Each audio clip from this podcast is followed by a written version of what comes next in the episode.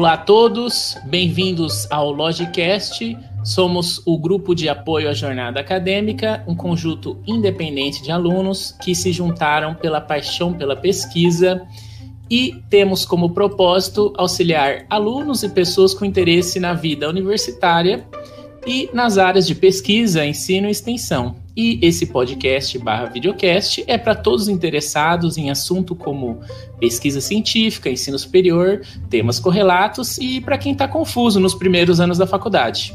Esse programa é live no canal do YouTube e disponibilizado posteriormente no Spotify em áudio e no anchor.fm barra castgaja. Siga o Gaja nas suas outras mídias sociais, como arroba CPNapex no Facebook e no YouTube o canal Pesquisa em Foco. O nosso Instagram é Grupo de Apoio à Jornada Acadêmica. Meu nome é Vitor José Amoroso de Lima. Eu sou mestre em Direito pela Univem e eu vou ser o host de hoje. E me acompanhando nós temos nosso queridíssimo Henrique. Fala um pouquinho aí, Opa. Henrique. Boa noite aí, pessoal. Eu sou o Henrique, como vocês muito bem sabem, e como viram com o Vitor me apresentando, obviamente, eu sou graduando do Univem, estou no quinto termo, e é isso. Muito bem. E hoje, neste episódio, nós falaremos de filosofia é, com o nosso convidado, Fernando Henrique da Silva Orita, doutorando em filosofia pela Unicinos, docente na Universidade Estadual de, do Mato Grosso e na Unifacip, formado em Direito pelo Univem e mestre pela mesma instituição. Então, começando aqui hoje, eu queria primeiro estabelecer o seu background, Orita, se puder. É, por que, que você escolheu fazer direito? Explica aí pra gente. Bom, antes deixa eu agradecer a, ao convite, né?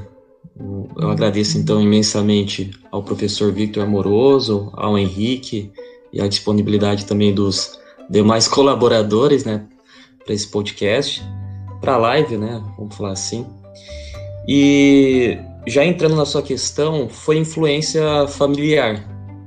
Meu padrinho é delegado de polícia, a minha madrinha, na época, ela era franqueada da rede LFG, e meu pai também é, é advogado, embora só exerceu poucos anos de sua vida.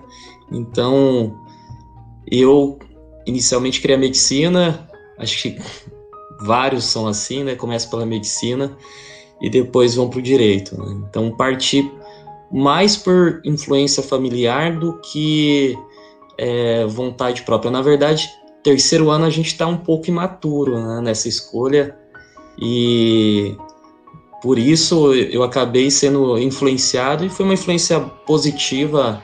Não me arrependo e tenho certeza que, embora estou aqui falando de filosofia, que é meu outro lado da moeda, mas o direito faz parte da minha vida também.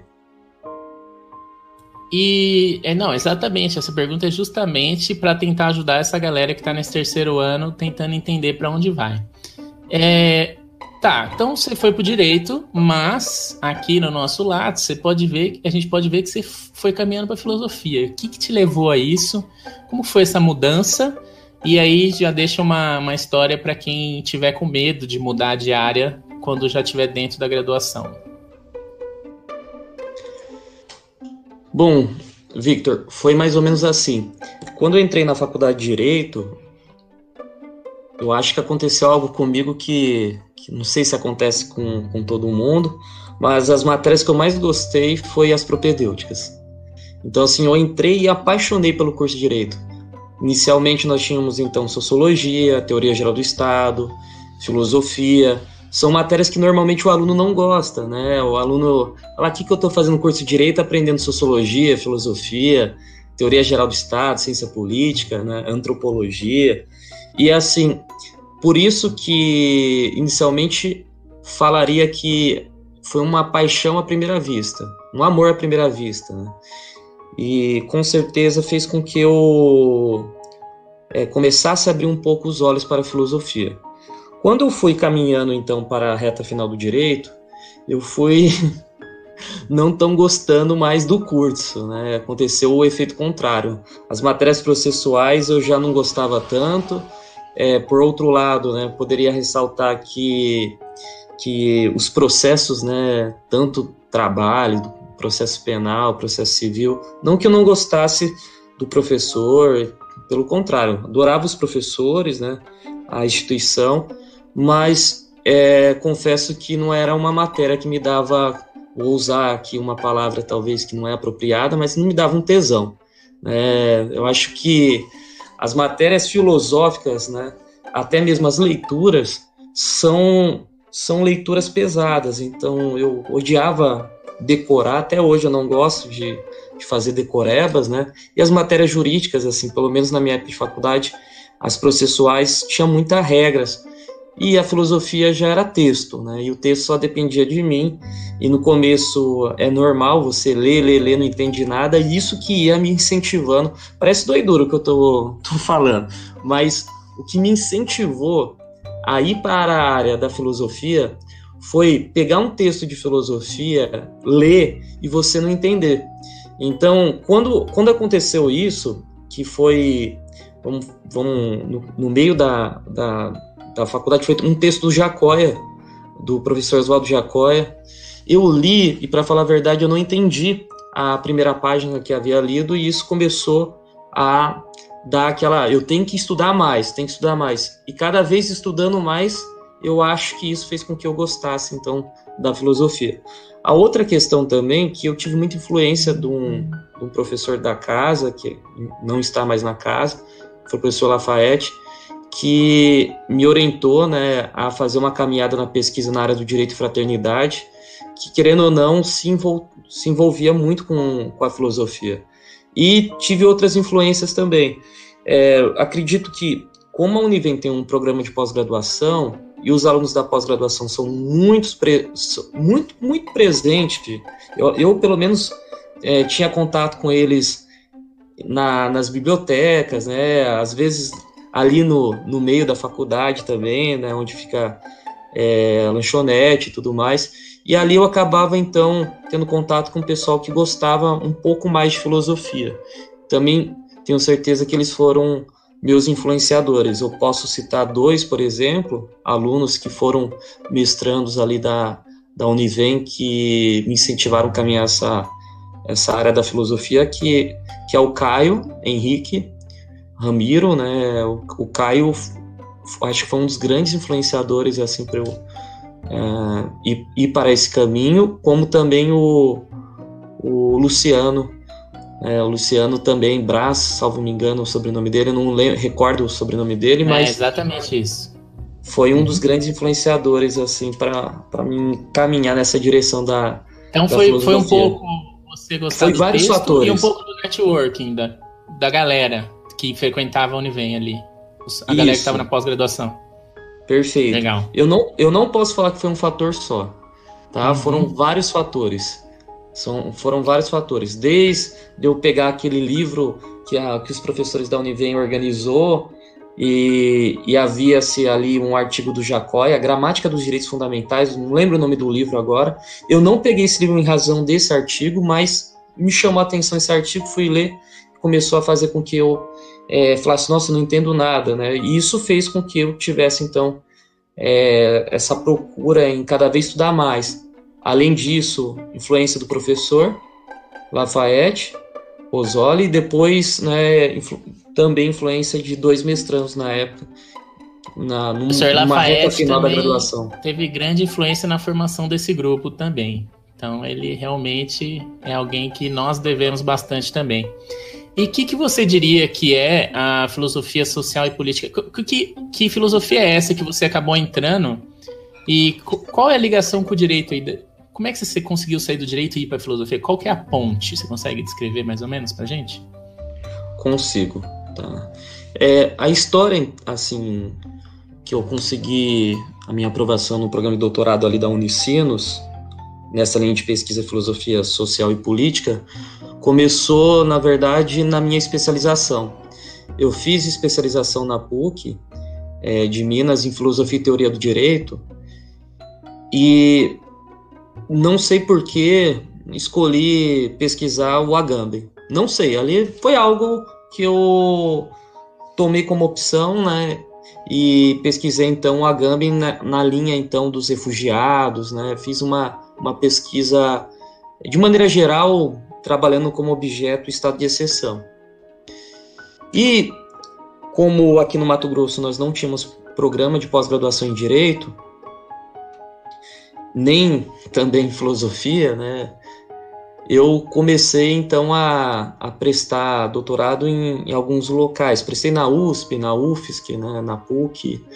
Alguns passei como aluno especial, outros, vamos falar assim, fiquei em segundo na UFSC, mas era uma vaga, né, acabei não conseguindo minha aprovação. E, e nisso, então, eu fui cada vez procurando algumas alternativas. E a alternativa que eu achei foi dentro da filosofia na Unicinos. Fui para, aquelas oficinas né, que eles fazem, explicando como funcionava o, o processo seletivo, o programa de pós-graduação.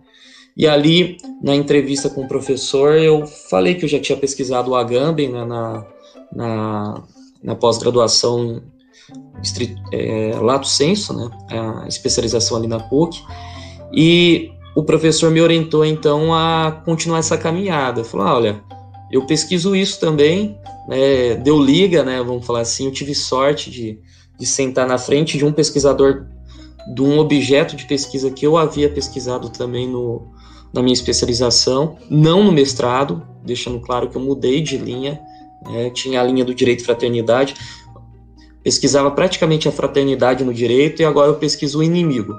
É... Troquei Foi de linha. pro lado completo Isso. oposto. Foi, fui pro lado totalmente oposto, né? Pro outro lado da moeda, se de um lado era, era fraternidade, aquele viés humanista, né? Uhum. Vendo o direito como uma função promocional, uhum. agora já vejo o direito como um instrumento, ou melhor, um dispositivo biopolítico, né? Uhum. Ou seja, o direito não é algo tão bom assim como eu achava na minha época do mestrado. Né? Muito bom, muito bom. E, e assim, é, o que é a filosofia social e hum. política? A filosofia social e política, ela vai no sentido de tentar se preocupar com conceitos filosóficos, né, que, que abordam tanto questões da sociedade como questões do mundo político. O direito é algo da política, o direito é política. Né? E se o direito é política, cabe então pesquisar é, algo jurídico dentro dessa linha de pesquisa. E é assim que eu, que eu imaginei que eu daria certo. Né? Acho que foi mais ou menos isso que eu. Excelente, que eu, muito bom. Você é achou caminho, então né? um lugar que calha a filosofia e o direito, né? Um local de encontro. Isso, isso. E, porque e se, a filosofia se... ela é muito aberta, né? Então, exatamente. Ah. Come, começando daí, todo mundo sabe mais ou menos que a filosofia é aberta, que é meio doido, mas vale a pena cursar isso na universidade? E aí uma pergunta contando aí com quem está tentando saber se vale a pena ser filósofo, perseguir essa carreira ou não.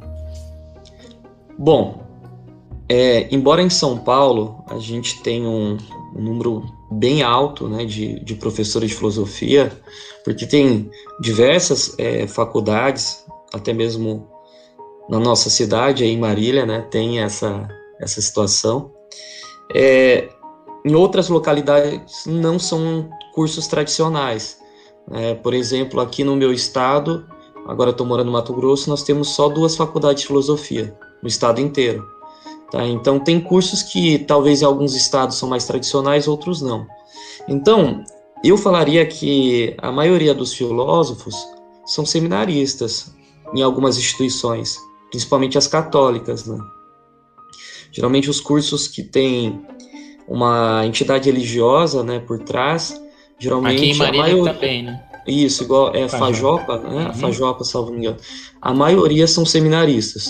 Mas, por outro lado, os cursos que não têm uma entidade, ali a gente já vê uma diversidade de alunos, inclusive do gênero feminino, né, que num curso que a maioria é seminarista você já não vê. Né? É, e assim, o mercado de trabalho ele no Brasil é um pouco complicado, vou, vou colocar assim, porque aqui, embora a filosofia ela não se ingessa, a gente engessou ela apenas numa profissão, que é ser professor, tá? Mas, por exemplo, é, algumas localidades no nosso país já têm outras práticas, né, em torno da filosofia.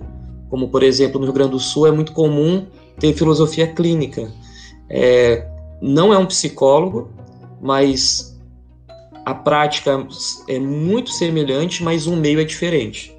É, o, o, psicólogo vai usar da Freud, né, psicanálise, entre, entre outros referenciais, enquanto que o filósofo ele vai utilizar para auxiliar aquela pessoa referenciais filosóficos.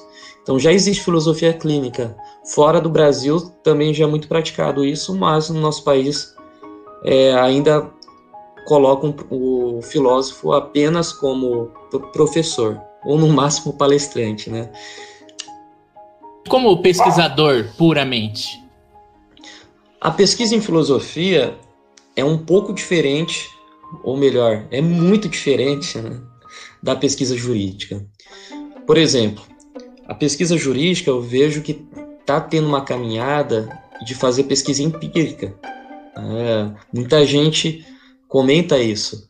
É, eu, ontem eu estava então eu estava conversando com um professor ali de Cuiabá, que é economista, e, e, falando sobre essa, essa ideia né, de que a maioria dos, dos orientadores estão querendo que os acadêmicos façam pesquisas né, com um sentido mais empírico.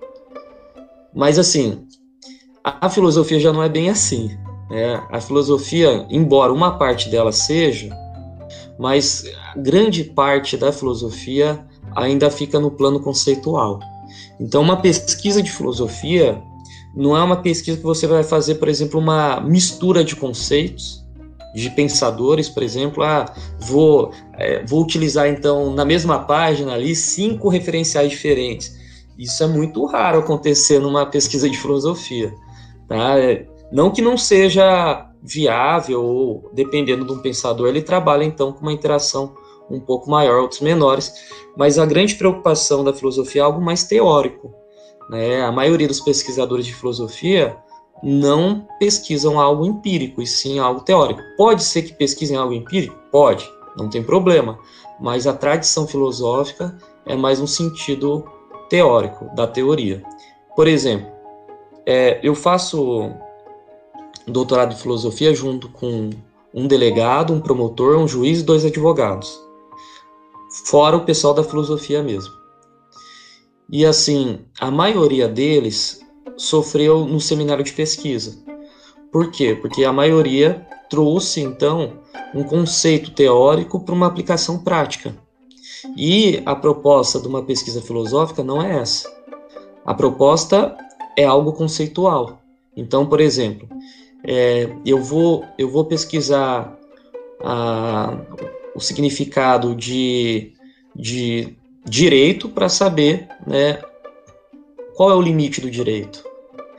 Ah, professor, mas onde eu vou usar isso? Então, a partir do momento que eu sei um conceito próximo né, da, da verdade, da questão jurídica, do que é o direito, alguém for pesquisar é, direito público, direito à saúde, é, qualquer pesquisa que vai envolver a palavra direito, o filósofo já vai ter construído o que é o direito.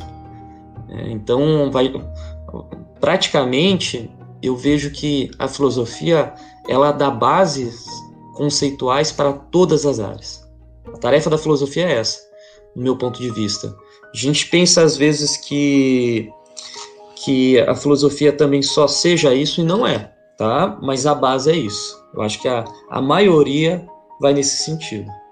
Se você pudesse inspirar a galera que está pensando de ir para direito para filosofia, ou então está no, nos primeiros anos da filosofia, fala alguns temas interessantes que você já tenha pesquisado e que o que, que você acha legal e interessante. Por exemplo, você pode falar da fraternidade ou do que você está estudando agora, o direito penal do inimigo, como você achar bem. Por bem. Perfeito. Olha só, o Vitor já deu dois exemplos aí que estão na minha vida, né, que é o direito fraternidade. O direito fraternidade é algo que, inclusive, carece de uma questão conceitual. Tá? Essa talvez seria a minha ideia se eu tivesse feito um doutorado nesse sentido. É, a gente não tem uma nomenclatura ainda ao certo, né? O, eu lembro que na minha dissertação até coloquei que a gente não poderia criar também, porque senão você se ingessa. Né? Mas hoje eu vejo que é, é importante sim criar um conceito trabalhar com direito e fraternidade na, na questão da filosofia, como também o estado de exceção. São dois temas, por exemplo, que se encaixam não só na, na filosofia, como em várias áreas. Olha, já vi artigos de ambiental com estado de exceção, já vi artigos, por exemplo, de penal, já vi de direito financeiro é, também, direito políticos, ou se, direito eleitoral, ou seja, já vi, e principalmente constitucional administrativo. Né? É, direito de fraternidade também, embora a, talvez seja um pouco mais próximo da filosofia, mas ela não se ingessa. Três temas que eu destacaria, que esses não foram eu, foi o Vitor, tá? Foi o Victor. Né? É, três temas que eu destacaria para um aluno de direito fazer uma pesquisa. Eu não vou falar de temas, mas eu vou, eu vou citar três referenciais que eu acho que o aluno direito iria gostar, tá? É, e desses três referenciais aí, eu, eu vou trabalhar com um que está vivo ainda e dois que já faleceram. Eu acho que um, uma filósofa, vamos começar pela filósofa, é a Ana Arendt. Eu gosto muito da Ana Arendt. Se voltasse ao tempo, né, talvez eu tinha feito pesquisa na graduação desde sempre com ela. Eu acho que a visão dela de mundo é muito interessante. E tem um livro que o aluno de direito poderia ler para ver até a questão de um julgamento né, e tudo mais, que é o julgamento de Reichmann que era o braço direito do Hitler, e fugiu para Buenos Aires e depois ele é pego e é mandado, ele que era, vamos falar assim, um nazista, é mandado para Israel para ser julgado. Então acho que o julgamento de Reichmann é um, uma das dos últimos textos, né, obras, vamos falar assim, da Ana Arendt, não é o último, mas mas eu acho que valeria a pena o aluno tá tá lendo essa obra, o aluno de direito. E é um texto gostoso, Ana Arendt embora o pessoal da, da Alemanha escreve um pouco pesado, né? Eu acho que ela teve uma influência americana nesse sentido, né? Eu não acho esse, esses últimos textos dela tão pesado assim. Acho que o aluno de graduação conseguiria ler tranquilamente. O outro referencial, que é um vivo, é o Michael Sandel. Acho que o Michael Sandel até mesmo virou um livro de supermercado, né? Você vai no Pão de Açúcar e achava o livro dele na época. Mas, assim, é um filósofo que eu acho ele sensacional também. Ele é um filósofo que é professor de Harvard, então não é qualquer um. A Ana Arendt também era professora é, da Universidade de Nova York, então também não é qualquer uma, né? E o Michael Sandel tem um livro que chama Justiça, o que é fazer a coisa certa. Esse é um livro que trabalha uma evolução das concepções de, da teoria da justiça, né? desde é, dos clássicos ou da filosofia antiga, como Aristóteles, ela passa por Stuart Mill, né, por Jeremy Bentham também, é, Kant, até chegar nos contemporâneos. Acho que vale muito a pena. E para encerrar, assim, as minhas indicações, é, que seria interessante alguém estar tá dando uma olhada, né? Eu, eu acho que um, um pensador que relaciona muito bem com o direito atualmente também é o Dworkin, o Ronald Dworkin. O Ronald Dworkin, ele tem diversos livros e tem um livro que eu gosto muito que é o Império do Direito, né? Acho que vale muito a pena a leitura dessas obras, né? É um americano, o Dworkin eu acho que é americano, mas é, os textos dele também já são traduzidos e, e são textos ótimos, né? Trabalham casos, né? E assim por diante. Acho que assim, poderia ficar uma live só disso, de indicações aí de, de referenciais. Sim, não, é né? é só para dar uma ideia para a galera que está ouvindo Isso. aí. É, e... Então, se você puder falar para mim, o que que, que que seria essa ideia do então do seu, da temática que você ficou. Então você falou do direito à fraternidade, é um, é um direito um pouco aberto, mas é uma ideia da a terceira bandeira, né, da França, né, o terceiro terceiro Isso. moto da, da Revolução Isso. Francesa. E ok, então esse aí você já passou, já já foi. Que, que, por que você decidiu escolher o direito penal do inimigo? Você já falou, mas o que, que é isso? O que, que, que, que é isso exatamente? E como que o que, que o Estado tem a ver com isso aí também, se puder explicar. Perfeito. É, a minha pesquisa, então, ela se relaciona com dois conceitos, né? Que é um, um é do direito penal do inimigo, que falam que é criado por Gunter e Jacobs, mas não é. Já ele é o que fica famoso, né, sobre a, a, a, teoria, mas as minhas pesquisas eu tô chegando à conclusão que não foi ele, tá? E também não foi o Carl Schmitt, tá? Não foi o Carl Schmitt. Tem um nazista que, que já tinha se posicionado no mesmo sentido do Gunther Jacobs. Para quem não conhece, o Gunther Jacobs é professor da Universidade de Bonn, na Alemanha, é professor de direito penal e é, e é professor de filosofia do direito. Ele começou a observar que havia assim então algo acontecendo no mundo jurídico e, e, e era algo que realmente chamaria atenção. Então já começa aqui uma fala minha alegando que a maioria dos pesquisadores de Gunter Jacobs, inclusive o direito penal do inimigo, já começam errado. Ele nunca propôs essa teoria, ele constatou, ele estava observando o que estava acontecendo na realidade. Tá? Ele tem uma entrevista em 2005 falando que quase o mundo inteiro o entendeu de forma equivocada. Porque o, o Gunter Jacobs, ele nada mais fala de que ao, para algumas pessoas não são respeitadas tais direitos. E ele observa isso pelo viés do direito penal. Então, por exemplo, um terrorista. O que, que acontece quando alguém pega um terrorista? Acontece a mesma coisa que aconteceu na favela ali do Jacarezinho. Ninguém vai prender os caras, né, levar eles, vamos falar assim, o contraditório, né, para o devido processo legal.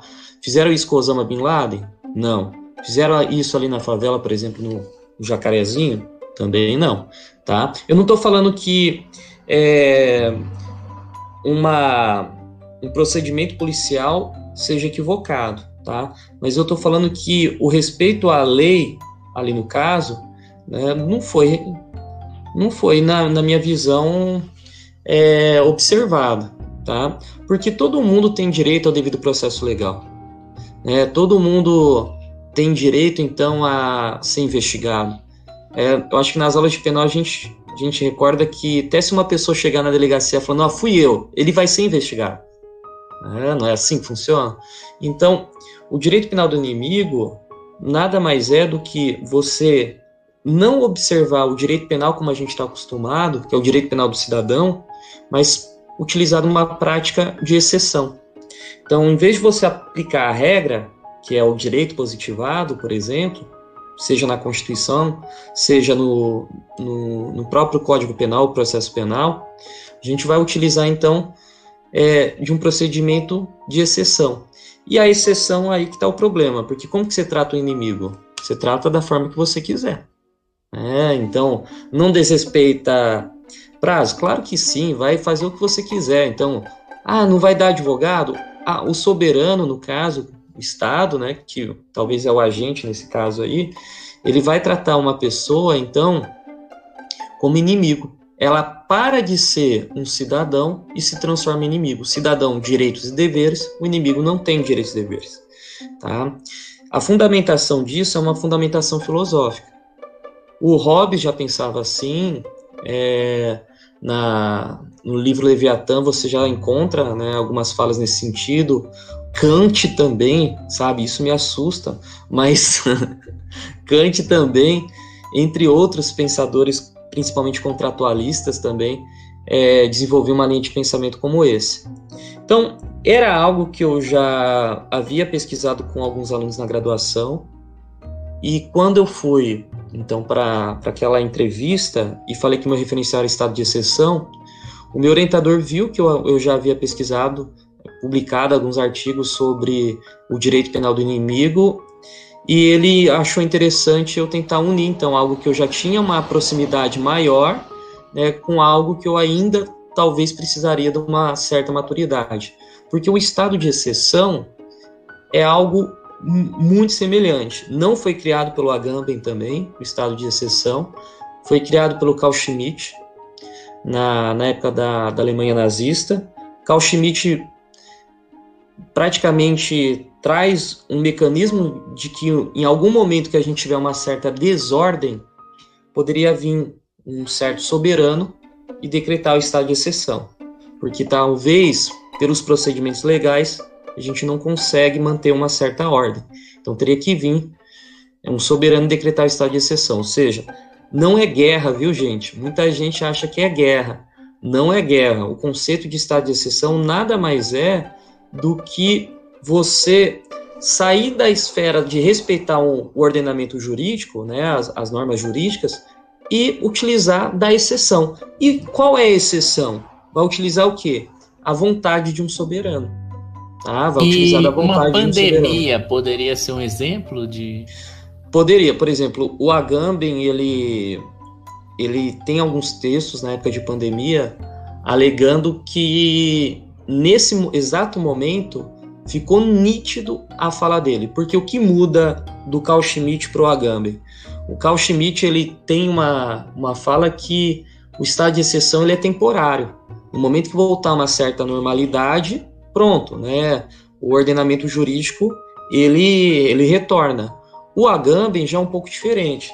O Agamben ele, ele encontra um viés desse conceito dentro das democracias. Então, o estado de exceção é normal não é algo temporário. Igual nós estamos tendo aqui a nossa live, provavelmente em algum lugar do nosso país tem um soberano que não está respeitando uma, uma norma, né? Que não está respeitando uma norma. Não estou falando um bandido, estou falando às vezes um agente público. É, temos um caso, por exemplo, que de que deu bastante polêmica, né? Que é o caso da, da FIFA, o caso também das Olimpíadas, em que havia-se então uma área de preservação ambiental e simplesmente falaram: ali vai ser o campo de golfe. Não, mas não pode. Ali não pode. Ali tem toda uma tutela jurisdicional né, que não vai deixar, então, é, lesar o meio ambiente. Aconteceu o campo de golfe? Aconteceu. Então, o que, que isso quer dizer? Quer dizer que ali naquele local estava presente o estado de exceção. Quer dizer que o artigo 225 da Constituição Federal ele foi suspenso? Foi. Naquele local em qualquer outro lugar do Brasil que acontecesse um desrespeito ao meio ambiente, seria processado, mas naquele local não foi. Isso é o estado de exceção, tá? Na visão do Agamben. Então, na visão do Agamben, o estado de exceção virou regra dentro das democracias. Você, você falou que filosofia era super teórico, mas você ligou várias vezes com acontecimentos do cotidiano. Então acho que Sim. tem bastante espaço aí para consultar coisas não teóricas, né? Sim. E aí, então, é... se a gente fosse ligar com a, a pandemia do Covid-19, o que, que você teria a dizer? Qual é a importância da filosofia, então, aqui? Você já deu umas ideias, mas qual você diria que é a importância de pensar em filosofia nesse tempo de, de pandemia? Perfeito. É, acho que minha fala, assim, de ligando para para atualidade é porque eu sou professor de direito. então, ó, o direito, a gente tem esse costume mas na filosofia realmente a gente fica mais no campo daquele pensador. Né? É, então, essa fala da relação com a pandemia, que talvez o que, que tudo isso possa, possa contribuir, quantas situações durante nosso ano pan pandêmico, seja o ano passado, seja até mesmo esse ano, vocês viram, por exemplo, alguns decretos que é nítido que são inconstitucionais. Né? E mesmo assim, e mesmo assim aconteceu. Né? E ficou vigente por vários meses, assim vai, ou até mesmo só parou de ser vigente a partir do momento que um soberano, ou seja, o executivo, simplesmente falou: chega, né? agora não precisa mais. Então, é... o estado de exceção ele representa para o Agamben algo que, na pandemia, algo que já estava acontecendo. É, a pandemia deixou muito mais nítido, talvez, que esse conceito, hum, essa nova interpretação dele está certo. É, eu posso pegar todos os estados, por exemplo, do nosso país, que provavelmente vai ter alguma situação de estado de exceção. Descumprimento, então, da norma jurídica, o pessoal finge que não vê, né? E continua a, praticando essa essa, essa circunstância. Então, a filosofia, de maneira geral, só para deixar claro, Victor, a diferença né, do direito para a filosofia, que eu acho que é uma algo que da importância dela, acho que é algo que é importante ressaltar. Uma vez eu estava dando palestra numa cidade chamada Marcelândia, no interior do Mato Grosso. Eu estou no interior, mas lá é interior do interior. Né? Uma cidade de 10 mil habitantes, 15 mil, mais ou menos isso. E aí, para preencher o auditório, eles levaram a escola. Então tem uma sala só de direito lá, cerca de 40 alunos, então eles levaram um pessoal do ensino médio para assistir minha palestra. Né? E um menino levantou a mão lá e fez uma pergunta interessante. Falou assim: olha, o que fez você sair do mestrado em direito e ir para a filosofia? Né? Ou seja, você já é mestre em direito, já é professor de direito. O que fez você mudar de rumo aí e ir para a filosofia? Eu falei para ele: olha, você pode ficar em pé? Aí ele ficou em pé. Aí virei, virei para os outros, né? Tinha umas 200 pessoas. Falei, todo mundo consegue ficar em pé? Todo mundo ficou em pé. Falei, pronto, foi isso. Aí ele falou para mim, ué, não entendi. Eu falei, não foi o direito que me ensinou que eu consigo controlar 200 pessoas com uma fala só. Foi a filosofia. É, eu acho que acho que isso que a filosofia que me trouxe essa ideia. Uhum. O poder, a ideia do poder, eu não aprendi uhum. no direito eu aprendi na filosofia. Né? Discussão é, sobre o que é poder, né? O que é poder. Uhum. eu sou uma autoridade, ali no caso um professor, uma, uhum. dou uma ordem, o aluno geralmente obedece. Falei, uhum. do, as 200 pessoas ficam em pé, os 200 ficaram. Eu falei depois, podem sentar. Né? Então, a, a ideia da, da filosofia parece que não, mas ela, ela tem muita importância, gente. Uhum. E ela tem um significado tremendo. Assim, e, infelizmente, assim, eu vejo que que ela não é muito é, desenvolvida no Brasil, mas, mas se fosse, eu acho que nós seríamos um país diferente, tá? Com certeza. É, então, deixa eu perguntar aqui para você umas últimas perguntas. Essas são de lei, acontecem em todos os episódios. É, então, no, o nosso podcast vai nos três pilares da universidade: pesquisa, extensão e ensino. Mas especificamente a gente gosta da pesquisa, foi o que uniu o nosso grupo. O que, que você diria que mudou na sua vida depois que você começou a pesquisar? Então tenta lembrar aí, primeira iniciação científica, o que, que mudou na sua vida? Quando você começou a buscar. Perfeito. Sim, eu vou começar de maneira geral, depois vamos trabalhar por partes, né? De maneira geral, tudo. Se eu estou aqui no Mato Grosso dando aula hoje, foi em razão da pesquisa. Tudo que eu tenho na vida foi em razão da pesquisa. Se eu tenho carro, se eu tenho, vamos falar assim, é, até esposa, porque eu vim para cá, né? Senão nem tava aqui. Filho, ou seja, a, as oportunidades que eu tive na vida foi tudo em razão da pesquisa. Único, única vez que eu saí do país foi em razão da pesquisa. É, então, já começa assim, tudo, foi tudo. É, agora, por partes, a iniciação científica, o que mudou, no meu ver, assim, recordando de um tempinho atrás, né? Leitura melhorou, sem dúvida. A proximidade com o professor, não só com o professor do meu orientador, mas com o colegiado como inteiro. E também é, me mostrou um, um, outro caminho que o direito tinha. Que era um caminho que para mim era meio sombrio. Embora embora eu tenho alguns familiares são, são professores, mas eu não sabia como chegar até lá. Então, a iniciação científica começou a me mostrar e, e principalmente a fazer com que eu conhecesse outras instituições. Primeiro ano de iniciação científica meu, eu não apresentei na Univem. Eu apresentei na Unesp, do lado. Então, e eu levei um. a mulher me criticou imensamente ali, e pelo contrário, não fiquei chateado, não porque ela fez críticas positivas, assim, no sentido uhum. construtivo, né? Uhum. Então, a, a ideia é que fez eu conhecer diversas instituições também a pesquisa, né? Desde a iniciação científica. Se ela mudou a sua visão, então você diria foi nessa questão da leitura e o networking. Tudo isso abriu por causa da pesquisa. Sim, Vitor. Eu, eu, vou falar um pouco a minha história, em vez de a gente ficar assim por, por partes, né? A minha história é o seguinte: eu, eu entrei na faculdade querendo ser delegado. Hum. Essa é a minha história. Influência de tio, né? Uhum. Mas eu sou um cara muito cagão. E eu não nasci para ser delegado. Naquela época estourou o PCC em São Paulo. Eu fiquei morrendo de medo e falei, não nasci para isso, né? Talvez é, seja interessante outra situação. Mas também eu não era um, um, um, aluno que gostava de falar em público. O Victor estudou comigo, quando a gente fazia trabalho em grupo, era ele que ia, não era eu, tá? E aí, quando eu entrei para a pesquisa, para um grupo de pesquisa, que foi meu primeiro contato, foi um grupo de pesquisa.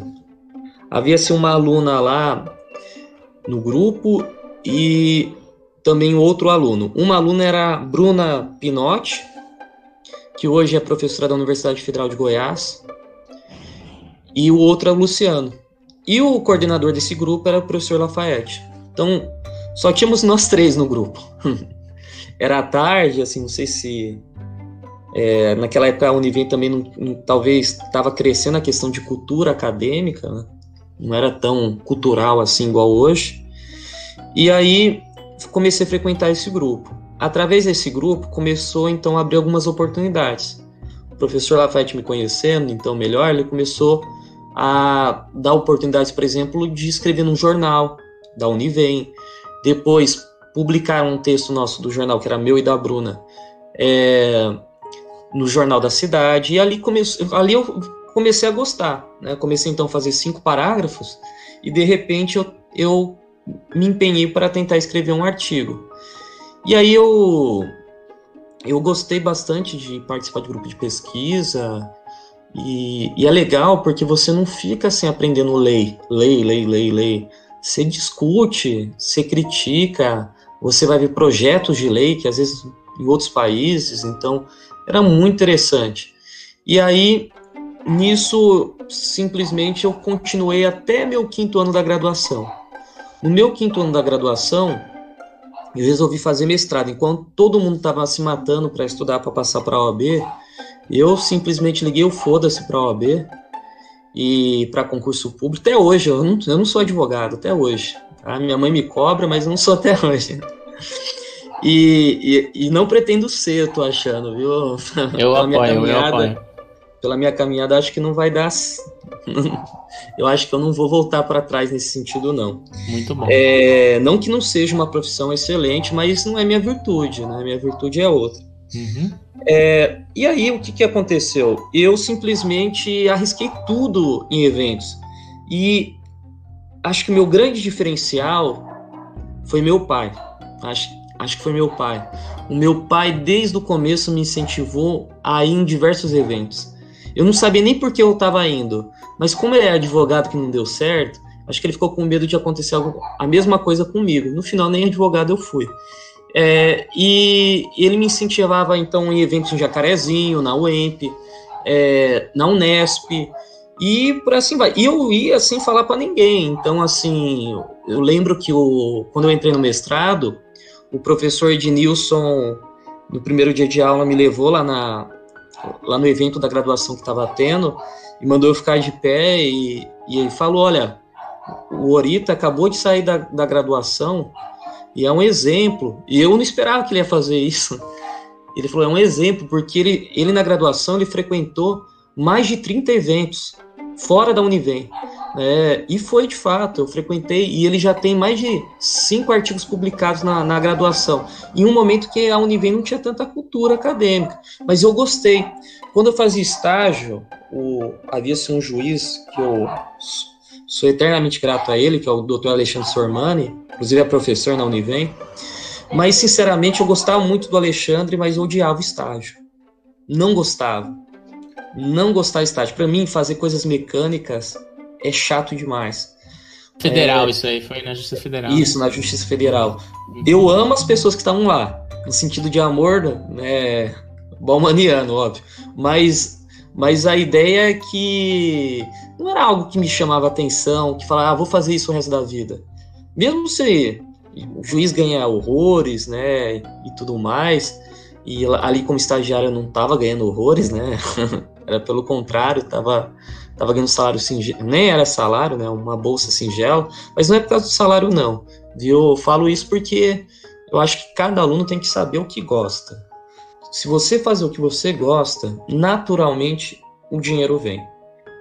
É isso. Não adianta você forçar algo que você não gosta. Faz o que você gosta. Naturalmente, você vai fazer com prazer, você vai se desenvolver e consequentemente aí vai dar certo então a sua a sua a sua caminhada, tá? É algo natural. Agora se você faz obrigado, não vai dar certo. Essa mensagem é excelente. O que, que você diria para as pessoas que estão titubeando nessa vida de pesquisa? Você deu vários exemplos da sua vida, mas ah, tem, tem hora que você, o seu orientador manda você vou trocar de tema e você não gosta, alguma coisa assim, aí você vai desistir. O que, que você diria uma mensagem final aí, se alguém tiver para desistir?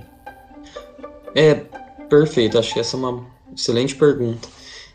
Bom, não faça alguns erros que eu cometi. Vou começar por aí. Por aí. Primeiro, tenta ficar com o mesmo tema lá da graduação. É, se você continua sua pesquisa de uma, de uma perspectiva de graduação até um doutorado, com certeza vai elevar muito o seu conhecimento sobre o tema. Você vai ser um referencial na área, provavelmente. Eu não eu não fiz isso. Mas talvez eu não fiz isso porque lá atrás eu não ouvi algum conselho que, que foi me dado. Então aí vai minha segunda sugestão. Quando um doutor consagrado já na área te dá uma ideia, agarra essa ideia. Ah, não, mas isso aí não vai virar, etc. Se o cara tá falando para você pesquisar tal coisa e ele é especialista na área, especialista eu falo, tem mestrado, doutorado, tudo na sua área, aproveite que ele te deu essa, essa oportunidade da caminhada, da direção, agarre ela e fique com ela até você não aguentar mais, tá? Então, foi me falado, só para vocês terem uma noção, na época de graduação, para eu pesquisar estado de exceção. Eu falei, não, isso aí não. E hoje eu pesquiso isso no doutorado, só para vocês terem uma noção. Né? Então, e não foi falado uma vez, não, viu? For, foram falados diversas vezes. O Jacó, o Caio, é, até a, a Sara, na época, mestrandos da, da, da Univem, me indicaram e, e eu fugi. Fui para a linha do Direito Fraternidade, que era algo que eu era apaixonado. Né? Sou apaixonado ainda, eu costumo falar que é, minha, é meu tema amante, né? vamos falar assim. Mas é, minha pesquisa hoje em estado de exceção, algo que foi ressaltado lá atrás. E a terceira dica, para eu fechar minha fala, é se empenhar. Não é fácil fazer pesquisa. É, cabe muita leitura. É, às vezes você vai levar críticas. Já fui criticado na USP, já fui criticado na PUC, na UFSC, já fui em todos os lugares que você imagina aí, mas também já fui elogiado na USP, na UFSC. Então é comum acontecer isso. Não é, não é legal o aluno que começa a pesquisar, talvez ele leve uma, uma crítica construtiva e ele já desanima. Então isso é comum na academia, a gente dialogar, a gente criticar e cabe ao aluno não desistir e continuar essa caminhada aí que é, que é brilhante. Eu só fui contratado para lecionar aqui no Mato Grosso, só para vocês terem uma ideia, porque eu tinha pesquisa. Porque a instituição que eu trabalho ela estava precisando de um professor que tivesse um monte de artigo para pontuar o credenciamento do curso. Eu não tinha uma experiência em sala de aula. Então, fui contratado lá de São Paulo, do interior de São Paulo, Marília, para o norte do Mato Grosso, né? Um lugar que eu nunca tinha ido, ou até mesmo não conhecia, em razão da pesquisa. É, o meu estágio com Alexandre Sormani foi, eu fui escolhido em razão de que eu tinha Lattes já. Eu lembro que o meu diretor falou assim: Ori, sabe por que, que eu te escolhi? Eu falei: não, porque todo mundo entregou o currículo Vita e você entregou o. Eu acho que você é diferente. Né? Foi mais ou menos, ou seja, fui, tive sorte também, né? Mas eu acho que minha orientação é essa, é, é vocês não desistirem que quem gosta vai ser normal e vai dar certo. Excelente, excelente. Muito bom. Acho que foram três ótimas dicas. E se eu tivesse ouvido essas aí também, umas coisas tá mais fácil na minha vida também. bom, então, é, encerrando o programa, então, com agradecimento a todos os ouvintes, espectadores, a equipe, nosso queridíssimo Pedro, ao meu queridíssimo co-host, o Henrique, e também aos outros membros do Gaja, e nosso queridíssimo convidado, Fernando Henrique da Silva Orita. É, você tem algum recado final ou alguma maneira de te contatar? A gente colocou o seu Lattes na, na descrição. Você tem alguma outra coisa? Pra, se alguém ouvir e quiser falar com você? Tenho. É, se possível, quem estiver ouvindo quiser me conhecer um pouco melhor, é, eu tenho um Instagram, Instituto Orita, é uhum. é meu Instagram profissional. E também eu tenho um canal no YouTube que eu dou dicas para pesquisa, é, tem algumas aulas ali de sociologia, que nesses tempos de online, né, a gente digitalizou praticamente tudo, né, e tem algumas aulas minhas ali, de metodologia, de monografia, quem sabe auxiliar alguém. Excelente, muito bom. Eu vou colocar na descrição então o link desses, desses dois, dessas duas coisas. É, então é isso, eu espero que todo mundo tenha curtido o nosso papo. As nossas redes são CPNapex no Facebook, Pesquisa em Foco no YouTube e Grupo de Apoio Jornada Acadêmica no Instagram. Fiquem atentos que postamos várias coisas lá de interesse de universitários e para pesquisadores. E é isso aí. Falou!